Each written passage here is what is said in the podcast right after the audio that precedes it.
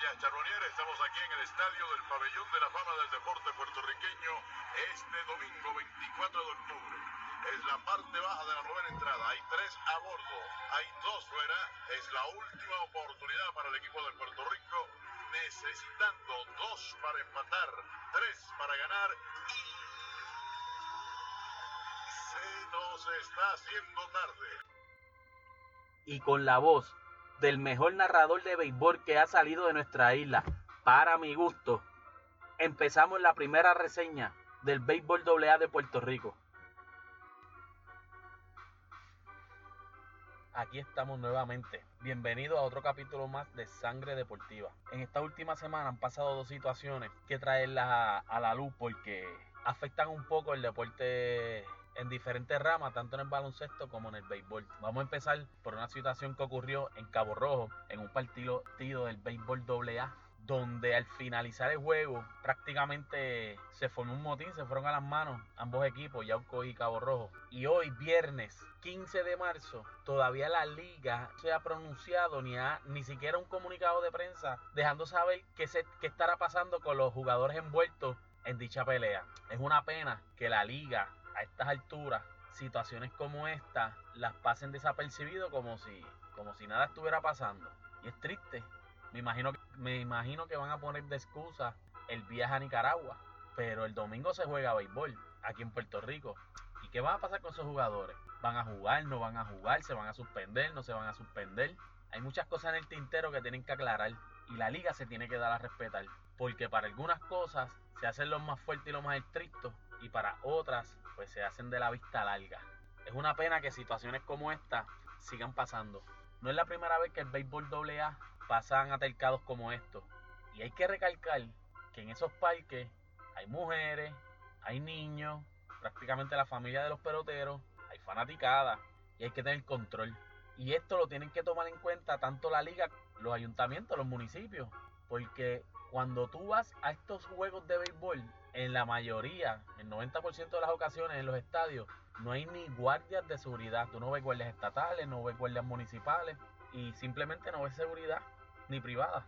Y esto tiene que mejorar porque si no, se les va a salir estas situaciones de control y Dios no lo quiera, va a terminar en una tragedia.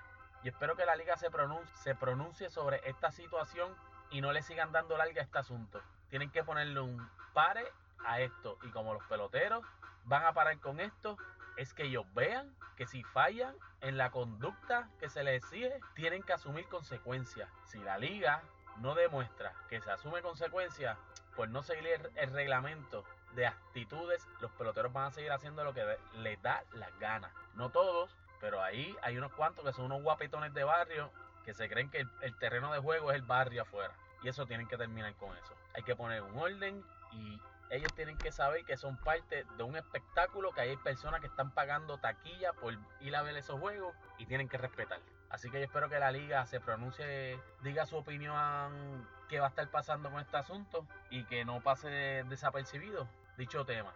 Ayer el Baloncesto Superior Nacional de Puerto Rico dio a conocer que estarán sancionando a Carlos Arroyo por exceder el tope salarial en el año 2015. Ay, mi madre. Yo no puedo creer cosas igual. ¿Cómo es posible que luego de haber empezado la temporada 2019, que se han jugado prácticamente 5 juegos por equipo, menos Bayamón que solamente ha jugado 3, salga a relucir que Carlos Arroyo excedió el tope salarial y que por dicha conducta se le va a suspender por 10 juegos. ¿A quién se le habrá ocurrido esta grandiosa idea? Si hay un jugador que es atractivo para el fanático, aún a sus 40 años de edad, es Carlos Arroyo. Si hay jugadores de baloncesto en esta liga que atraen el fanático, que son taquilleros, es Carlos Arroyo. Además, Carlos Arroyo le dio gloria a este país.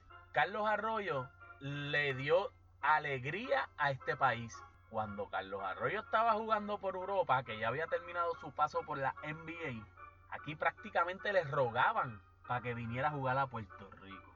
Y ahora que en el otoño de su carrera él lo está haciendo, mira con qué viene la liga. De verdad yo no puedo creer esto. 10 juegos de suspensión a Carlos Arroyo. ¿Por qué no hicieron esto antes de que... ¿Por qué no hablaron esto con, con Carlos antes de empezar el torneo? ¿Por qué hacerlo ahora? Ustedes se han puesto a pensar, cuatro años después prácticamente, una, ¿cómo ellos pudieron haber demostrado que Carlos Arroyo excedió el tope salarial? ¿Cómo? ¿Con qué evidencia? Porque si el contrato se sometió a la liga, ellos lo tuvieron que haber aprobado. ¿Carlos Arroyo es el único culpable de eso? No. ¿Qué habrá pasado con Angelo Medina? ¿Se han puesto a pensar en eso? Otra pregunta. Carlos Arroyo es el único jugador en el baloncesto supernacional que ha excedido el tope salarial. ¿En serio? El único jugador que ha excedido el tope salarial en esta liga es Carlos Arroyo. A la verdad que el que se cree eso vive en Disney World. No tiene sentido, no tiene lógica. En el 2015, si no me equivoco, en esos años, cuando vino Arroyo, él iba a los parques, perdón, a las canchas en helicóptero. ¿Se acuerdan de eso? Pero si él tiene el dinero para hacerlo, ¿cuál es el problema? Y empezaron mucha gente a criticarlo. ¿Qué era importante? ¿Que estuviera en cancha o que la transportación de él tenía que ser en carro como todos los demás? Yo creo que la liga está fallando grandemente. Yo creo que detrás de todo esto está Felo Rivera. Y es triste que la liga siga permitiendo que Felo el Veneno Rivera siga causando problemas en la liga. No es la primera vez. Analicen, piénsenlo, a ver si no tengo razón. Arroyo se merece respeto. Arroyo se merece que lo traten como lo que es. Un jugador que lo ha dado todo por su país. Un jugador que no necesita estar jugando ahora mismo para ya Carlitos Arroyo tiene su futuro económicamente estable y asegurado. Carlitos Arroyo está jugando para que su fanaticada lo, vea en este país. Alfredo Piraña Morales, se te nota la costura. Para nada eres neutral. ¿Qué hay detrás de esto? No sé, lo tiene que explicar. Usted lo tiene que explicar. Es una falta de respeto a la fanaticada de los Leones de Ponce, que si no es la mejor fanaticada, está en el top 3.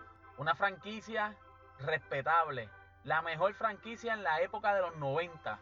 Una franquicia que nunca ha estado en bochinche, una franquicia que es de admirar, que siempre tratan de tener el mejor equipo en cancha, que se preocupan por su fanaticada, para que su fanaticada vea un buen espectáculo en cancha.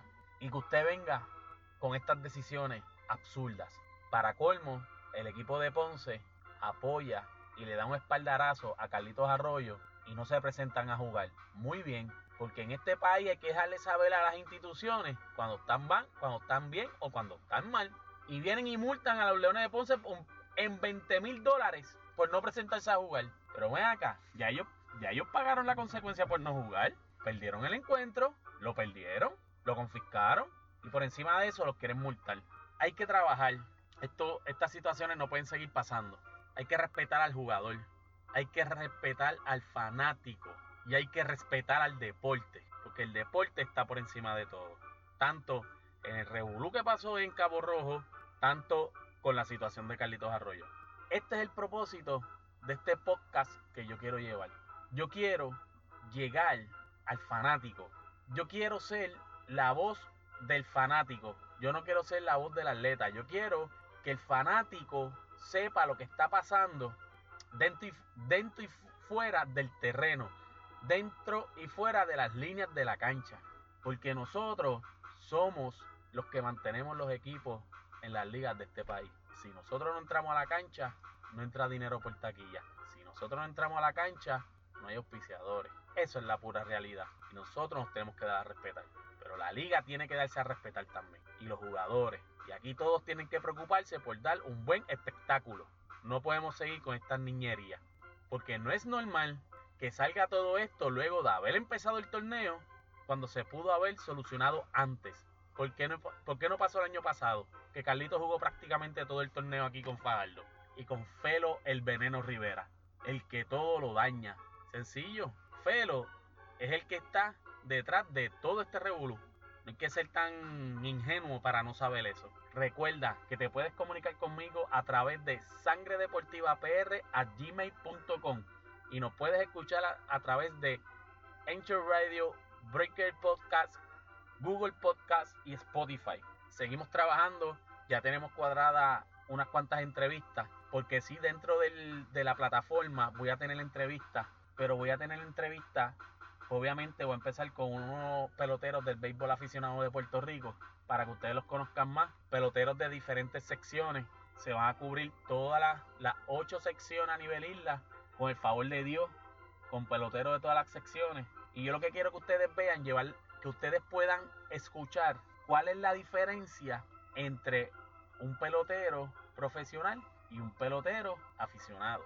Para que ustedes puedan comparar y puedan decirme luego quién trabaja más, si el profesional o el aficionado. Porque el aficionado tiene muchas cosas que hacer, al igual que el profesional. Pero esto es algo que la fanaticada tiene que saber para que puedan valorizar más ese pelotero que va los domingos al parque a dejarlo todo por su equipo y por el pueblo. Gracias por su sintonía, gracias por su apoyo. Vuelvo y repito, cuando empecé no pensaba iba a tener tantas entradas y de verdad me, me da ánimo para seguir, seguir mejorando, preparándome más.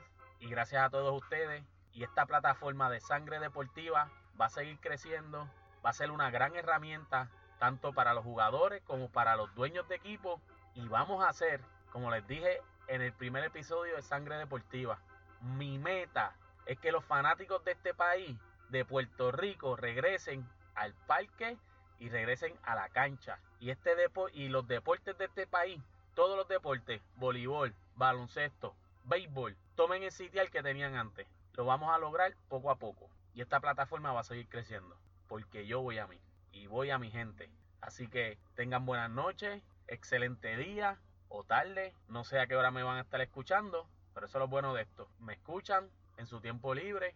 Y esto es lo bueno de estos podcasts. Nos vemos la próxima.